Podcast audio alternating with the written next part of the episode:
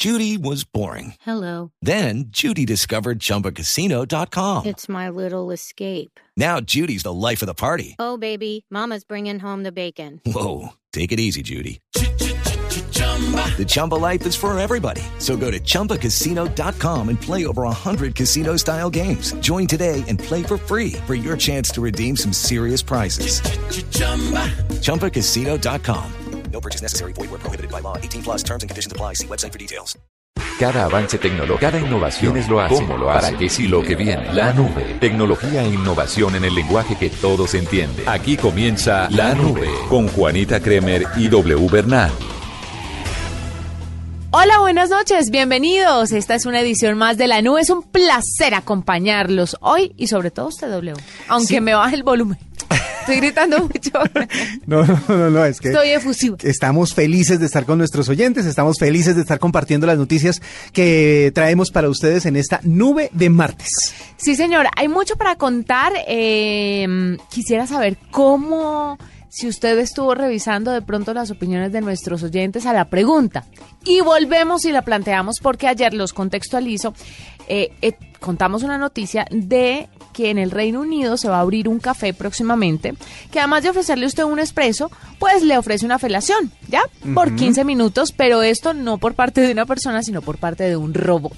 Un robot se va a encargar de hacerle sexo oral a los que vayan a comprarse un cafecito a ese restaurante. Ajá. La pregunta que planteamos ayer y vuelvo y planteo hoy.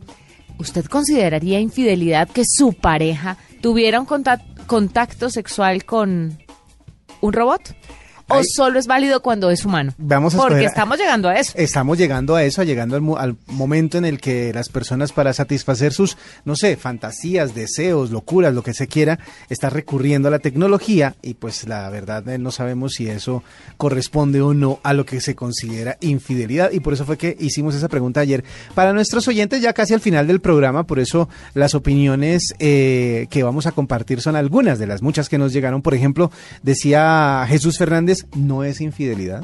Ah, claro. No, los hombres No, no, no, la van a tener clara diciendo David que no. Felipe Jiménez deci- dice, ¿y un consolador no se considera un robot? No. Digamos que es una parte de un robot. Sí. La parte más interesante para las mujeres de un robot podría ser. Mercedes Pinilla dice, lo punto. consideraría una enfermedad. Es la opinión de nuestros oyentes. Así que Julio César Amador dice, cacho es cacho, así sea con un robot. Eso dice nuestro oyente. Eh, también eh, dice eh, Weaver Hernández, yo lo consideraría como una persona que tiene graves problemas psicológicos. Y eh, Ah Calderón nos dice, excelente que haya vuelto la pregunta del día. Ay, qué bueno.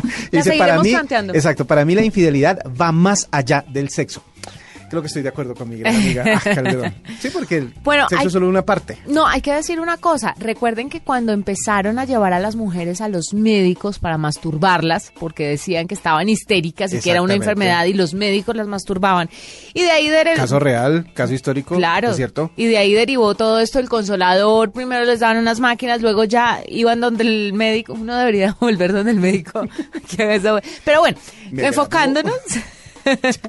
eh, de ahí sale el consolador también, porque al principio se creía que las mujeres estaban desequilibradas mentalmente y necesitaban una manito literalmente, Literalmente. para esto.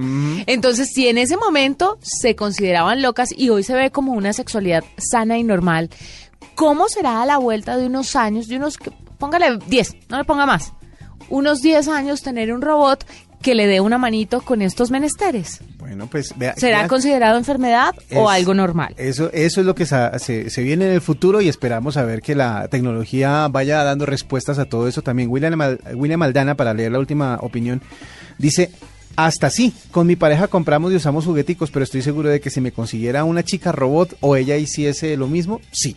O sea, como que hay gente también pensando que puede ser infidelidad el hecho de entregar su satisfacción sexual Su en manos de un robot o de una ayuda electrónica. Pueden seguir opinando a través de arroba la nube blue. Vamos a estar pendientes de todas esas opiniones porque vale la pena pensarlo Sí. y detenerse un minuto y decir, ve, si mi pareja tiene sexo con un robot, ¿es infidelidad o no?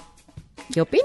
Eh, vamos a ver qué, cuáles son las, las, eh, opiniones de nuestros oyentes y mañana las compartimos de nuevo. Mientras tanto, lo que fue tendencia el día de hoy, doble. Hoy, como durante los últimos días, las, las repercusiones del plebiscito se hacen sentir ya un poco más calmadas, hay que decirlo, sí han bajado los ánimos, sí se ha tranquilizado un poco y, y más que nada porque se ha visto la voluntad de todas las partes involucradas en el proceso de paz de continuar hablando, de continuar negociando, de ver qué más se puede hacer, a pesar de que algunas voces dicen que pues es muy difícil, que va, que, que a la larga ninguno sabía qué iba a pasar si la cosa salía como salió, pero bueno, de todas maneras la, el ánimo se ha tranquilizado un poco y eso ha dado a que la conversación gire igual en torno al tema, pero con menos insultos, con más eh, claridades y con más preguntas más que nada. Pero otra cosa que se movió fue la renuncia de la ministra, ahora ex ministra de Educación, Gina Parodi.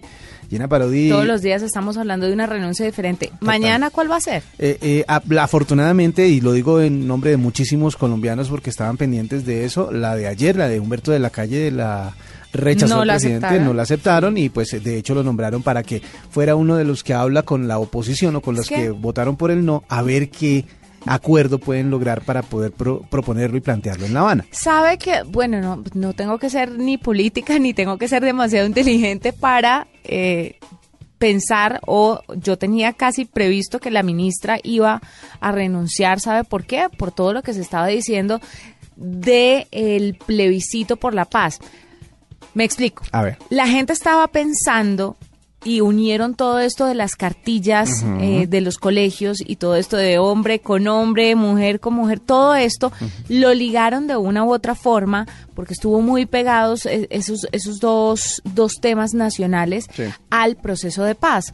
Entonces mucha gente, sobre todo los que son devotos religiosos, se fueron por el no pensando que iban en contra de eso también, de que las parejas homosexuales pudieran eh, adoptar, o el tema de las cartillas, de la educación de los niños, cómo se le está dando la educación a los niños. Entonces también lo de Gina Parodi, pues era se veía venir, sí, diría yo. Eso eh, unido al Porque hecho de la que, gente le estaba achacando a ella la, una responsabilidad pues que no es de ella claramente. Pues la, la verdad, eh, en parte sí era de ella porque ella estaba en cabeza de la campaña publicitaria, de la campaña pues para comunicar eh, o para invitar a la gente a que votara por el sí.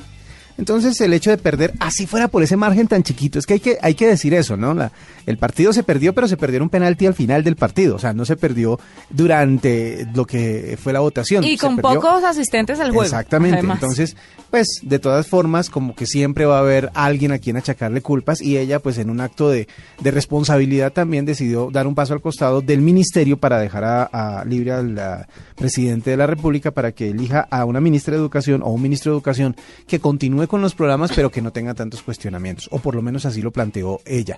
Eh, obviamente, no solo el nombre de Gina Parodi, sino en favor y en contra, como gracias Gina o fuera Gina, fueron eh, eh, también tendencia durante el día.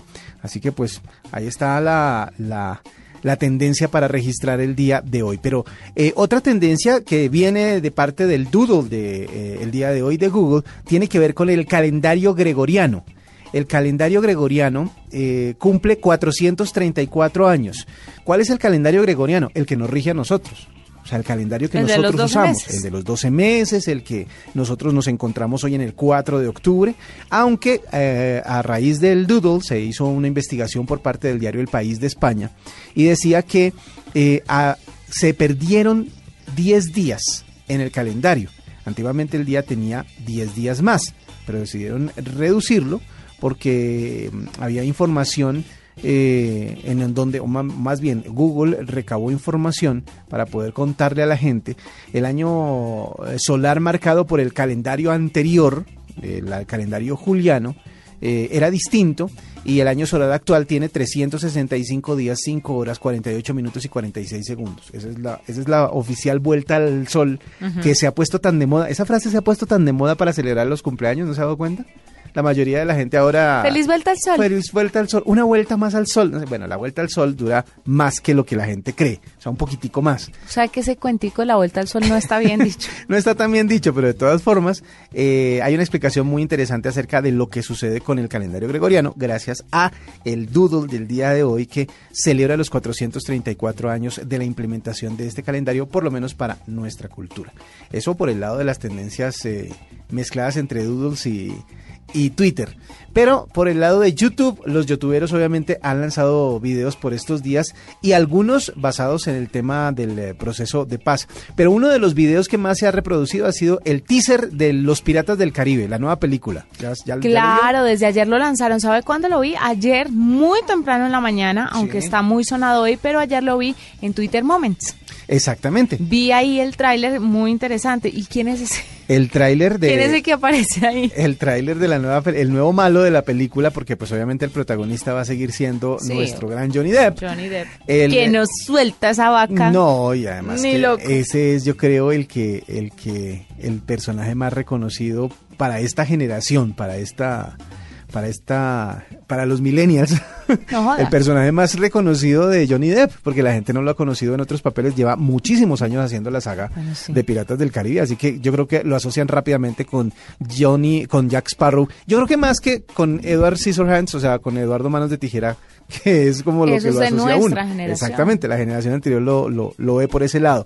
Esta película tiene también como el protagonista al malo del paseo, que es Javier Bardem que es el medio zombie que se Que es un asoma- español, que es un pirata español. Exactamente, Javier Bardem va a ser el, el malo de esta película. Que recordemos, Penélope Cruz también estuvo en una saga, en una película de la saga. en la menos buena de todas, en la, en la que quiere, honestamente, me tu- tuve que ver esa película en tres tandas, porque me dormía en cada una de las dos anteriores. Entonces en la primera me dormí a la mitad, en la siguiente me dormí cerca del final y en la última pues me tocó verla para poder entender qué había pasado al final de la película. Es la menos buena de toda la saga, pero vamos a ver qué pasa el próximo año cuando estrenen 2017 ya. cuando estrenen esta, esta película. Y otra cosa que a ha mi aparecido... saga con más de tres películas, eso me parece una vaina. Yo no digo nada porque Más de- James Bond ya y- lleva treinta y pico y... Bueno, pero James Bond eh, sabe que es la única saga que yo creo que vale la pena, Sí, de esas larguísimas, sí. pero perdón. Misión Imposible. Rápido y Furioso me Rápido sabe Furioso, sí. a cacho. Es rarita. Misión Imposible, qué huesazo. Pero la última a mí me gustó. No, qué Me hueso, pareció- W. Me pareció chévere. ¿Qué otro, hay ahí? Otro tráiler que lanzaron que también ha, ha- ha tenido muchísimo impacto. El de miedo, el de... ¿Cuál? El de actividad. Hay otra actividad paranormal, otra de las No. sagas que más. No, actividad paranormal, no. No, le voy a contar uno mientras tanto. Es el de El, el joven papa, de Young Pope.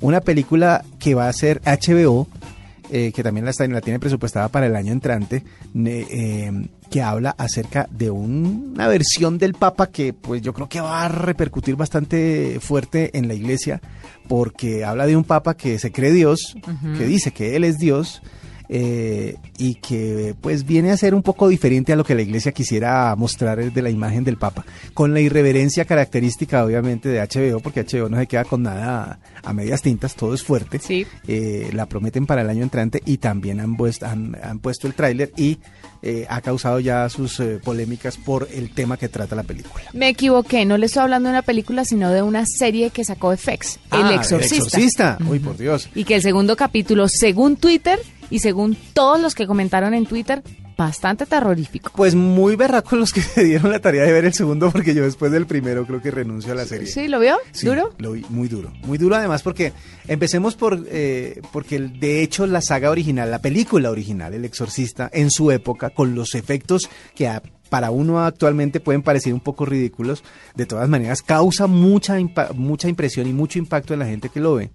Pues ahora, con la tecnología que se tiene, con la forma Es de narrar peor, que sí. se tiene ahora, pues es muchísimo más difícil de asimilar los impactos que tiene esta serie. Yo soy amante de las películas de terror, pero de las de masacres y esas vainas. Sí, sí, sí, que no tenga que ver ni con la Biblia. Pero ni a mí con eso los que tiene que ver con religión, esa vaina. cosa como que no, lo deja uno un poquito. Mire, tendencia también el día de hoy, Sí. el Día de los Animales. Exactamente, hoy es el Día de los Animales. Y muchos GIFs de gaticos se movieron a través de internet. Yo cambié mi foto de perfil eh, por la de mi mascota, mi Max, mi perro, que ah, eh, también pues para la gente que de pronto tenga la oportunidad de verme en Facebook, ahí puse un comparativo de cómo era cuando llegó a la casa Sí. y cómo, está ahora. Ahí tienen algunas de las tendencias el día de hoy en la nube. Escuchas la nube. Arroba Blue Radio. Síguenos en Twitter y conéctate con la información de la nube. La semana pasada, W, le hablé de un artículo que me encontré Sí. No sé si se lo hablé al aire o si lo conté fuera del aire, pero el caso es que se lo comenté. Mire, es que en Latinoamérica el 70% de los millennials se siente emprendedor. No sueñan con trabajar en una compañía y es una cifra que va en aumento Ajá. y que está preocupando mucho a las empresas porque obviamente es más complicado contratar a personas jóvenes para que trabajen en ellas. Entonces ahí viene un proceso de reinvención de las empresas muy complicado para algunas, exitoso para otras. A menos que seas Google, por ejemplo. Ah, menos Que seas Google, pero no, no todo el mundo es Google. Exactamente. Pero mire, para que nos cuente un poquito más sobre el tema, sobre esto que está pasando con los millennials, por qué es difícil para la las compañías retener a este tipo de personas, está con nosotros Carolina Borrachia que es especialista en fidelización de capital humano, escritora y CEO de la agencia Combo en Argentina. Está con nosotros Carolina, bienvenida a la nube. Gracias, ¿qué tal? Mucho gusto. Bien, Buenas dije, noches. dije bien el apellido. me- Sí, dijiste perfecto. Ah, bueno. Mira, yo siempre digo, tiene una I al final. Mientras tú digas la I, puedes decirlo de la forma que quieras. Perfecto. Bueno, Carolina, cuéntanos un poquito, ¿por qué es difícil para las compañías retener a los millennials? Bien, me, me encanta que el programa se llame La Nube, porque en parte tiene que ver con los nuevos hábitos de estas nuevas generaciones que están muy vinculados a la nube. Ustedes saben que la forma de vida y por ende la forma de pensar de tantos chicos que han crecido naturalizando un vínculo con la tecnología. Esto significa que lo que hace muchos años eh, sus padres para aprender iban y, y hurgaban en una enciclopedia que a su vez sus padres la pagaban en cuotas, eran ¿no? Eh, libros pesadísimos en donde había que tomar, sentarse en el sillón y tomarse un tiempo para buscar las cosas. Hoy estos chicos, todas esas cosas se las preguntan a Google, ¿no? Hablando de Google. Entonces, Google ha pasado a ser el referente de muchas eh, respuestas que tienen estos jóvenes y la forma en la que aprenden es mucho más autodidacta. Entonces, fíjate tú que lo que tú le preguntabas quizás a tu padre, a tu abuelo o buscabas en una enciclopedia, estos niños y estas niñas se lo preguntan a Google. Y cuando van y hablan con su madre, con la abuela o con quien sea, ya tienen una opinión formada. Es por esto que estos niños también han cambiado sus formas de consumo, ¿no? Entonces decir, no, las compañías ya han visto muchos videos en donde las compañías han sido parte de eh, parte de desastres naturales, de contaminación, de, injusticias sociales. Entonces, para estos chicos las compañías, estos niños, no- las compañías no son atractivas, las compañías son culpables de muchas cosas que han visto que han sucedido y estas mismas compañías hoy son las mismas que tienen prácticas de responsabilidad social empresaria, de sustentabilidad, de medio ambiente. Entonces chicos dicen, bueno, ¿por qué ahora de repente te voy a creer a ti, compañía, que yo he visto que en el pasado has hecho cosas muy feas? Y por otro lado, que a la, a la hora de ingresar en las compañías, las que antes eran más atractivas porque eran las más grandes en términos de cantidad de colaboradores y las que más facturaban, son las que hoy son menos atractivas en términos de que son las más lentas en general. ¿Por qué? Porque son las compañías que han tenido que transformarse y las transformaciones en las compañías grandes son lentas, ¿no? Y un, y un claro ejemplo puede ser eh, toda la informatización, ¿no? Como a través de los sistemas uno, uno piensa como un niño o una niña que es millennial o centennial, en el caso de los Z, están acostumbrados a que todo lo suben a la nube, que lo consultan en línea, que las cosas pasan en cualquier momento y en cualquier lugar, desde donde estén, porque todo es mobile. Cuando llegan a una compañía y se encuentran que hay cosas todavía en procesos que se sellan, procesos que implican papeles, procesos que son muy burocráticos, choca claramente con esta forma de pensar o este mindset que está tan orientado al aquí, ahora y de la mano de la tecnología. Las cosas son más simples. Yo siempre digo que odio lavar los platos, a mí no me gusta para nada, y en mi casa tengo un lavaplatos. Entonces, desde que existe un lavaplatos, para mí es una estupidez lavar los platos. Para estos chicos eso se aplica a muchas cosas. Entonces, como las cosas saben que pueden ser más cortas a través de procesos tecnológicos, cuando ingresan a una compañía le dicen, no, bueno, pero ve, ya, esto hay que hacerlo eh, de esta forma porque, porque lo dice el global.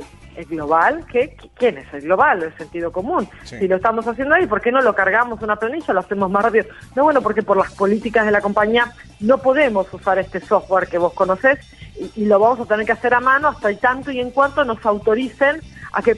Entonces, todo esto eh, para los niños y las niñas es entrar como vi- vieron en- había una serie al menos la pasada en Argentina que era se llamaba la máquina del tiempo. Sí. y, y, y era, entraban, entraban de golpe iban al pasado. Entonces mu- para- muchas de estas compañías de, de estas compañías representan el pasado en términos de cómo resuelven cómo se manejan cómo se piensan las cosas.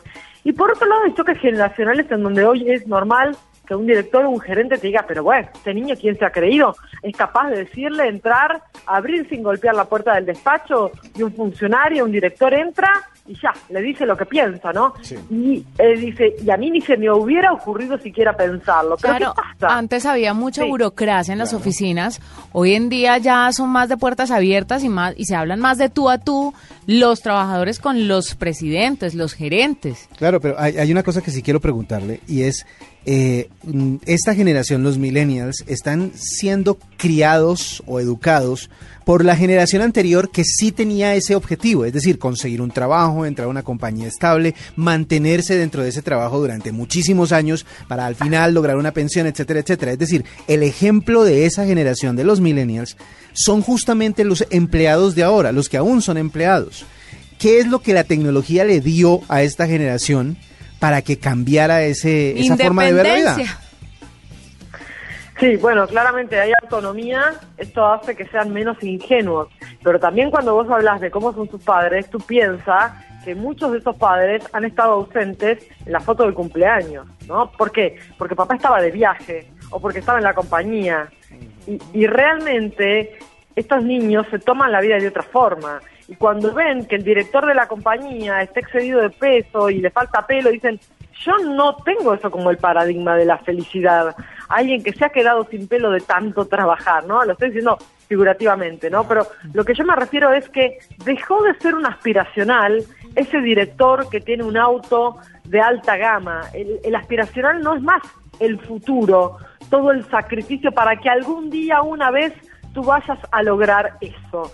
El aspiracional tiene que ver con el vivir hoy, en disfrutar el camino, no tanto en cuando llegue si voy a llegar a ser director. Entonces, como la, la, el objetivo está más puesto, digamos, en el aquí y en el ahora, en un- claramente esto atravesado por la tecnología, en donde todo es aquí y ahora, digo, como a todos nos ha cambiado WhatsApp, el GPS, digo, todo, todo lo que nos rodea eh, hace que las cosas sean más rápidas de- desde una vieja licuadora, ¿no? La, la tecnología significa lo vas a hacer más rápido y lo vas a hacer mejor. Entonces, cuando tú creces eh, con, con tecnología y, cada vez se apropia más, digamos, de tu vida y de tu forma de relacionarte la tecnología, eh, estas cosas son eh, como arcaicas. Entonces estos chicos dicen, no entiendo y salen de compañías aún prestigiosas. ¿Pero por qué? Porque no compran solo el prestigio de una compañía, porque ellos se ponen la camiseta propia, no la camiseta de una compañía. Y lo que buscan son experiencias, no posiciones de trabajo. Entonces, una compañía puede atraer un candidato, perfecto, eso no significa que se va a quedar contigo. Eso significa que él está accediendo a una experiencia. Ahora, si tú no renuevas la experiencia antes de que él eh, se aburra, pierdes. ¿Por qué? Porque además, en el viejo paradigma, en otros tiempos, uno decía, bueno, a ver, voy a, voy a sentarme hoy a la tarde, voy a desempolvar mi currículum, lo voy a actualizar.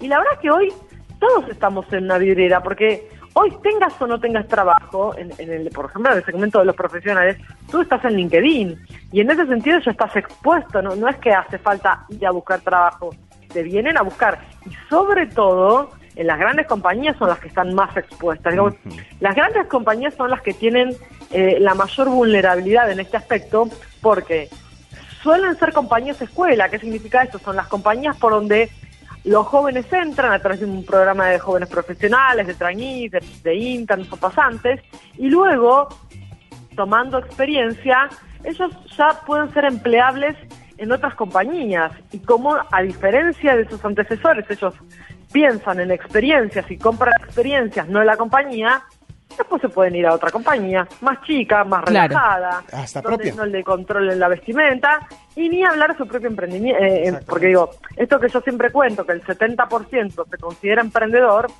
no tiene que ver con una cuestión de, sí, ¿por qué los baby boomers no eran emprendedores? No, a ver, hoy, a ver, en- hace unos muchos años para emprender una compañía, Sí. vos necesitabas un tío rico, un ángeles inversores o como ustedes quieran denominarlo, pero alguien que tenga dinero y que confíe en vos. No, ahí Eso están lo los pasado. servicios de crowdfunding y ahí ya pueden emprender una compañía W facilísimo. Sí. Pues no facilísimo, la pero idea y la iniciativa y meterse en el cuento de hacer las cosas. claro, y si la gente confía en él, dona todo lo que necesite y así pueden empezar una compañía.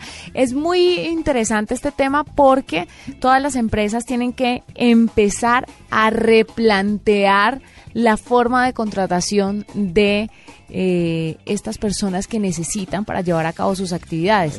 Porque ya no es uno aspirando a ser parte de una empresa, sino la empresa Aspirando. aspirando a que ese millennial, por favor, trabaje. Traiga sus ideas Traiga acá. sus ideas para acá. Pues a Carolina Borrache, muchas gracias por estar con nosotros. Ella es especialista en fidelización de capital humano, escritora y CEO de la agencia Combo en Argentina. Gracias por estar con nosotros, por contarnos todo esto y a ponerse las pilas. Nosotros sí nos quedamos por fuera de este grupo. No, no, yo tengo algunas, algunos emprendimientos que quiero realizar. ¿Pero para cuándo? Arroba la nube blue. Arroba blue radio com. Síguenos en Twitter y conéctate con la información de la nube. Doble, se nos fue larga la entrevista, pero estaba muy interesante el tema. Sí, claro, porque muchísimas de las personas que nos oyen a esta hora se sienten identificadas con lo que estábamos conversando, justamente porque pertenecen a esta generación y porque son los que tienen esa visión del mundo y del trabajo, que ya no es nada de grandes corporaciones y de grandes cosas, sino de iniciativas que puedan mantener un equilibrio entre lo que hace feliz a las personas y un aporte a la sociedad. Sí, señor, tiene Mm. usted toda la razón. Es una generación consciente esta. Mire, mañana vamos a traer mucha más información de tecnología que se nos quedó en el tintero el día de hoy. Sí. Pero sigan contestando nuestra pregunta a través de arroba la nube blue. ¿Considera usted infidelidad si su pareja tiene sexo con un robot? ¿Sí o no? Excelente pregunta y hay mucha gente opinando. Mañana les vamos a contar eh, qué opiniones han dejado a través de la cuenta de Twitter arroba la nube blue.